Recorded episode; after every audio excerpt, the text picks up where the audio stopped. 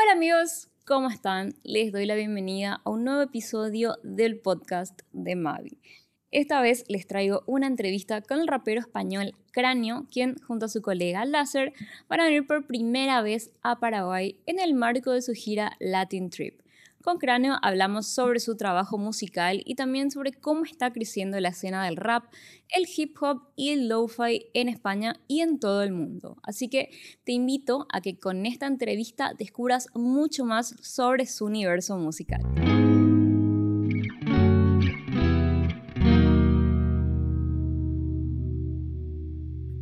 Buenas. Hola, ¿cómo estás? Bien. ¿Cómo andan? de buena mañana, después del concierto. ¿Qué tal por allá? ¿Por dónde, dónde estás ahora? Ahora estamos en Santiago de Chile. en Santiago de Chile tenemos, casi la misma hora, yo no sé si el mismo clima, pero acá nos estamos derritiendo de calor. Sí, no, sí, no te creas tú o sea, hace calor, pero tampoco es una locura, está bien. Claro, totalmente. Bueno, ya están ahí entonces como parte de, del Latin Trip. Primero que nada te agradezco por, por, este tiempo y esta oportunidad de hablar un poquito con, contigo para saber lo que vienen haciendo, pero como siempre me gusta empezar un poquito para, por ahí hay gente que va a descubrirles por primera vez. Entonces me interesa mucho siempre saber cómo empieza la aventura de ustedes con la música, en tu caso particular sobre todo.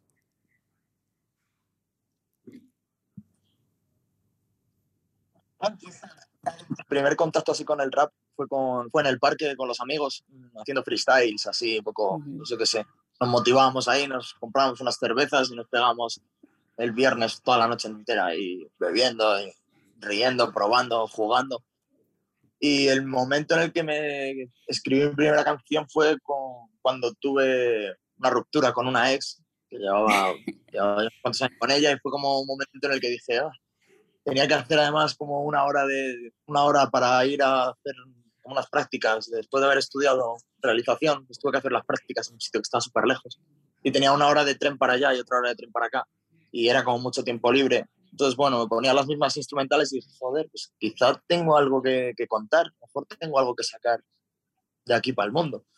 Y como que me puse, empecé mi primera canción, la hice ahí, me la grabé yo en mi habitación, tal, luego Andy también era láser, Sí. Que también improvisaba en el parque y todo el rollo, pues le dije, oh, ¿nos hacemos una juntos? ¿O qué? Y, y nada, pues realmente empezamos juntos con, con la movida. Y nada, ya pues casi, no sé, unos ocho años o una cosa así. Sí, pero en algún momento pensaron, bueno, vamos a grabar y vamos a sacar esto esperando que, no sé, que llegue a mucha gente o era más, o sea, fue algo más, más interno tuyo de querer no sé, cómo vomitar estos sentimientos que tenías en este momento tan triste. No, era más por gusto, ya te digo, por, bueno, porque no estaba, porque justo en ese momento era lo que me motivaba. Yo también escuchaba bastante rap en español y, y todo el rollo. Y joder, me, me, gusta mucho esta onda, aunque sea para, para el recuerdo. Vamos a, vamos a ver qué sale, sin ninguna pretensión, la verdad. No, no teníamos intención de que fuera a ninguna parte, la verdad. Claro. ¿Y quiénes fueron sus principales influencias? Porque me imagino que, que si venías escuchando mucho rap español, como decís, eh, y a la hora de decir, bueno, yo quiero hacer también esto, es porque venías escuchándole a, algunos referentes. Sí, sí, pues en ese momento lo que estaba escuchando bastante era a Ébano, escuchaba a Ébano, la peñita hasta de, de Madrid 90, que eran pues, unos chavales que, que le estaban dando. Eh, estaba también estaba Agoracén, que era Z Tangana con, sí, crema. el stick. Sí, eso es crema. Pues era como todo ese mundillo. Me gustaba Chel Rubén, me gustaba Sweet Soprano. En esa época era así un poco lo que, lo que me estaba escuchando, lo que me quemaba. Y nada, y luego pues sacamos nuestra propia fórmula de ahí, de, Claro. ¿Y fue fácil en ese momento empezar? Eh, porque como, como me contabas con todos estos referentes, ya había muchísima movida de, de rap en español ahí. Está entrando sí, láser. No. Había movida de rap en español, pero, pero más la antigua, ¿no? Como más... eh, todavía en realidad lo que venía de antes era, o sea, lo que pegaba en su momento ahí en España era pues los, los grandes de antes, pues Casey, Tote, eh, tal, eran como un rap un poco más, como más, ¿cómo decirlo? Mm, no más básico, pero más de rimarla rápido, ta, ta, ta, ta, ta, ta, más que de hablar de, de cosas más cotidianas y más, más chill. Entonces ahí sí que, que, empezó a haber un cambio con Crema y con Eva, ¿no? Y con toda esta gente que sí que consiguió hacer como, no sé, hacer como del rap, hacerlo de una manera más suave, más elegante, no sé. Y ahí es donde empecé a gustarme más el rap todavía, porque yo qué sé, yo no era tampoco súper amante del rap antes de eso, era más de rock, reggae, otras movidas. Entonces, bueno, pues como que cogimos lo que creíamos que, bueno, los que más nos podido aportar de cada cosa y luego le pusimos nuestro toque, pues nuestra, nuestra visión del mundo, ¿no? Claro, totalmente. Mm. Pero aparte, es como que del rock sale también un poco algo, por ejemplo, no sé, de lo que es el lo-fi, o sea, ya son texturas y estados de ánimo que por ahí podrían unirse o en algún momento separarse también. Sí, sí, realmente el lo-fi, vamos, es como el, es el, el rollo, ¿no? La estética así sucia y tal. Y es algo que siempre me ha llamado desde, desde Radiohead, cuando ya, yo qué sé, yo con 18, 19 años escuchaba mucho Radiohead, que ya era como experimental, un rollo así raro. Me gustaba King Cruel, eh, Mac de Marco, que era, no sé, siempre me ha, me ha llamado la atención como la, los soniditos así antiguos, la nostalgia esa que, que te aporta, ¿no? Entonces, bueno, pues fue una suerte de encontrarme ahí con Made in M en el camino, que fue quien, quien me empezó a pasar beats de ese rollo, que era el que estaba produciendo ese estilo ahí por 2014, 2015. Y, y, nada, pues ahí hicimos buen team y arrancamos y, pusimos el lo-fi, lo pusimos en fama. claro, y estuve, bueno, leyendo mucho también y leí que en una entrevista habían dicho que, que hay un montón de gente hoy en día que hace beats de copia y pega. Eh, y en su opinión, eh, pensando en esto, ¿cómo entonces encontrar un, lenguaje del el beat propio, digamos?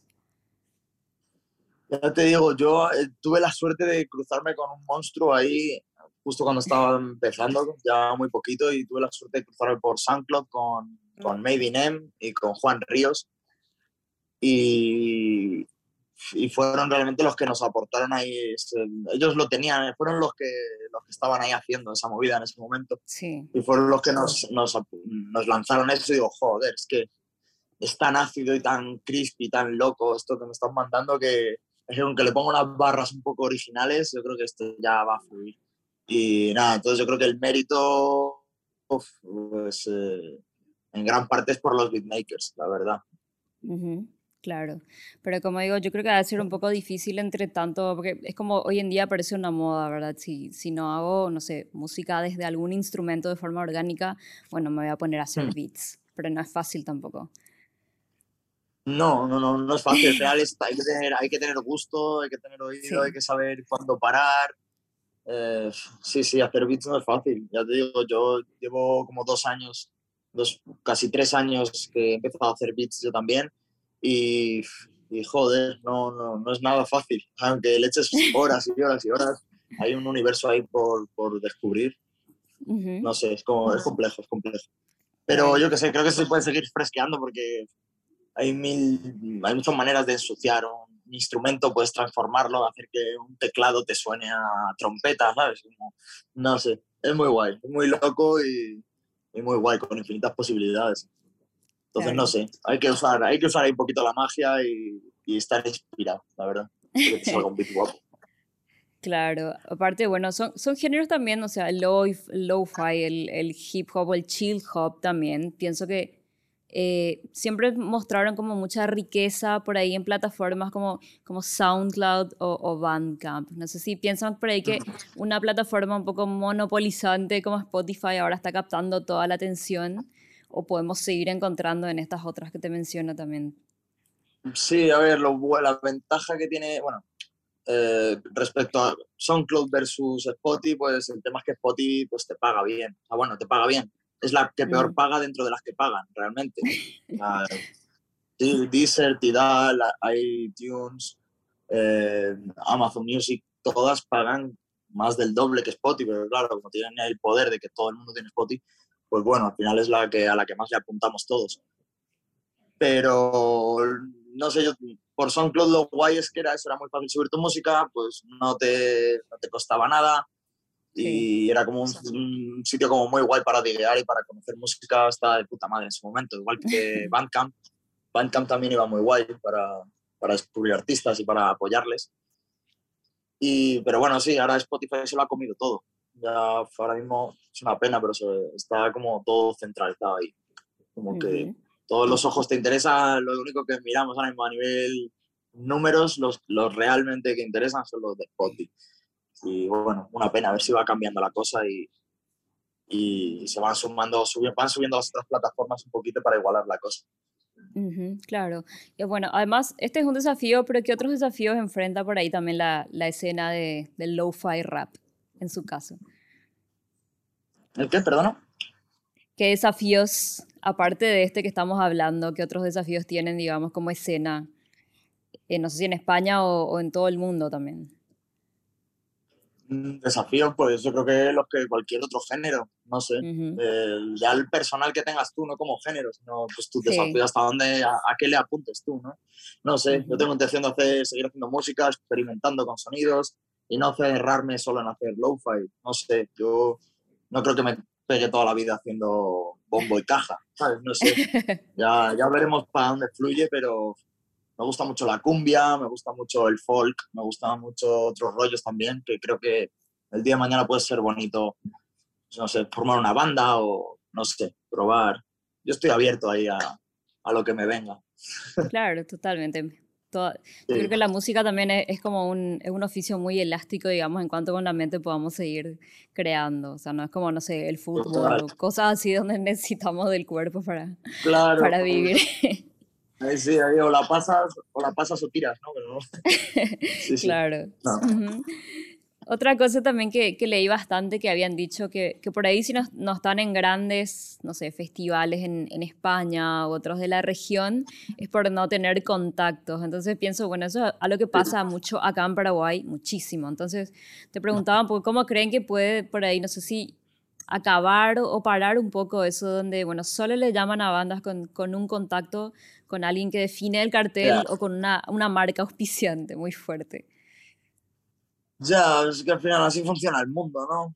El mundo entero funciona así. ¿Qué, ¿Qué, vas a hacer? Al final son empresas más grandes que llevan a, a más artistas y, pues oye, es más fácil para todos, ¿no? Para, el festival y para la otra empresa, pues yo qué sé, harán la factura de todo juntito, todo más claro, más simple. Pues sí, así funciona. Es una pena, la verdad. Yo creo que deberían, deberían de darle una vuelta de tuerca, ¿no? Un poquito los, los organizadores de los festivales y, bueno, tocar puertas también de artistas que no estén en, empresas enormes en las que pues, puedan pillar a los 10 artistas juntos de allá, ¿no? Sino que se molesten un poco en tocar cada puerta de artistas que crean que pueden aportarle algo a la cultura de su festival. Entonces, bueno, pues hago un llamamiento. Estamos aquí, que tenemos público. Sí, no sé, bueno, espero que poco a poco vaya cambiando esto y, y nada, y nos vayáis viendo en algún festival así más gordote. Yo creo que sí, de cara a próximos años, si no, pues nos tocará movernos un poco más y yo qué sé, ya veremos cómo, cómo vamos fluyendo. Claro, además, bueno, su proyecto musical para mí, al menos, es un claro ejemplo de que no necesitan ni, prensa ni multinacionales para, para romperla, porque ustedes hacen sus propias giras y, y, a nivel escucha, venta de tickets, están súper bien. No sé, ¿qué les seduce de esto de, de, seguir siendo independientes? Porque creo que hasta ahora no firmaron con, con un sello grande o famoso. Nada, nada, nada. Ahora estamos por libre totalmente. Eh, bueno, nunca hemos firmado con ningún sello grande. Antes estábamos dándole ahí con Guayaba Records, pero ahora ya ni eso, ahora estamos como free totalmente. Y bueno, pues no sé, me parece brutal realmente poder estar haciendo esto y notar que seguimos creciendo y que tenemos ahí un público grande, real, puro, que, que sigue viniendo a vernos, compartiendo nuestra música. Eh, no sé, es muy bonito. O sea, significa que, que, algo estamos haciendo bien, ¿no? Y que tampoco ya creo que lo de firmar con grandes sellos y tal también eso, depende del afán que tengas por hasta dónde quieres llegar, ¿no? O cuáles son tus expectativas. Yo realmente a este nivel ahora mismo que estamos, yo estoy feliz. digo, yo si se mantiene más o menos así la cosa, bueno, si crecemos un poco más, pues genial, pero que, no sé, me parece algo orgánico, me parece que son números reales todos los números que tenemos y eso, eso está muy bien, porque eso también de que te metan en playlists super tochos y tal, al final eso conlleva lo que sube rápido, baja rápido. Entonces, no sé, no sé de qué sirve también que tener como muchos números de oyentes y mucho tal si realmente no te conocen o no tienes unos seguidores, una fanbase buena. Entonces, bueno, no sé, creo que estamos bendecidos de, que, de tener una fanbase pura, de verdad, que, que le gusta nuestro contenido y que saben que aunque tardemos y hagamos las cositas despacito, eh, vamos a seguir haciéndolo con cariño y con, con amor. Claro. Aparte, hay como un, protagonismo generalizado, yo creo, en todo el mundo del, hip hop. Es como que excedió Estados Unidos. Acá en nuestra región, por ejemplo, está el trap está muy fuerte. Allá en España, como hablamos, el, el, hip hop también, el rap, el lo-fi. Yo no sé si ustedes por ahí piensan que, como se dice, es el nuevo rock, porque es ahora el género que mueve masas. Sí, podría ser. Sí, ahora mismo los chavales lo que están escuchando ahora es reggaetón, trap, drill y es lo que más se sigue así. En España sí lo nuevo que me está sorprendiendo que está pegando ahora es el drill, que es ahí como eso, de trap así un poquito más, más seco, más así, el rollito francés de ta, ta, ta, como más, más sequito es lo que están ahora pegándole bastante y bueno, obviamente el reggaetón que está súper duro. El low-fi no está trending en absoluto, o sea, realmente funcionamos mejor en Latinoamérica que en España. Eh, es así. Sí. Y, y eso, no sé, sí, es posible, sí, la nueva, la nueva ola. Final lo que escuchan los, los chavales jóvenes es lo que mueve, es lo que mueve el mundo. Claro. Bueno, y cómo pensaba también un poco, el lo-fi está como un poco muy asociada al, a la marihuana y a ese estado de ánimo, pero ¿cómo desasociarle un poco de, de esa cultura y de ese género, digamos? Porque no es que necesitas estar fumado sí o sí para disfrutar de este género. No, no, no. A ver, yo que sé, hay temas que van como más orientados a tal, pero no creo que nuestras letras solo hablen de, de, eso, ¿no? De fumar y ya está. No, al final es todo lo que viene detrás. Hay un background ahí más grande. No sé, al final son problemas existenciales, hablamos del amor, de la amistad, de los miedos, del futuro, de, de los sentimientos, no sé, creo que hablamos de, de, cosas que nos unen un poco a todos y creo que esa es la fórmula de, de que esté funcionando nuestra música, ¿no? Al final todos se encuentran un poquito, algo de ellos en nuestras canciones. Claro, que es lo más importante, identificarse en eso. Bueno, y para, para, ir cerrando un poco, eh, esta es la primera vez que vienen a Paraguay. Creo que se había hecho una gira, iban a venir y no pudieron venir. Mm, llevamos posponiéndola desde 2020. Es que en realidad el año de la pandemia pensábamos venir, pero hemos vuelto a posponerla, hemos tenido que volver a posponerla y por fin ya estamos por aquí, sí, primera vez en Paraguay. Sí. Bueno, ¿y qué puede esperar el, público paraguayo de, de, este Latin Trip que van a traer? Uf, pues no sé, es un poquito de todo. O sea, traemos un popurrí muy guapo. Traemos, venimos a presentar Picnic, a presentar Hockey, que es mi trabajo y el, trabajo que ha sacado Láser. Y también vamos a jugar a sacar, bueno, a cantar temas clásicos para los, para los reales, va a haber cositas ahí de música para lagartos y tal. Bueno, no sé, al final es un show muy guapo que, lo vamos perfeccionando en cada concierto y, y, ahora mismo está en un momento muy guay. Ahora el concierto que hemos dado ayer aquí en Santiago ha sido, ha sido el top. De momento ha sido el top. Súper guapo. Claro. ¿Y qué esperan ustedes de Paraguay? ¿Qué conocen? ¿Tienen amigos? ¿Saben algo? Nada. No tengo ningún contacto de nadie en Paraguay. No sé nada de Paraguay de momento no sé nada. Sorpresa. Así vamos un poco por el tour, fluyendo y descubriendo todo. Vienen a la aventura. Sí.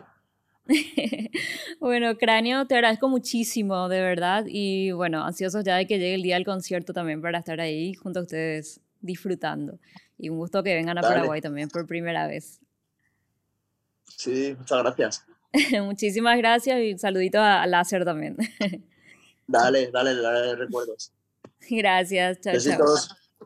chao.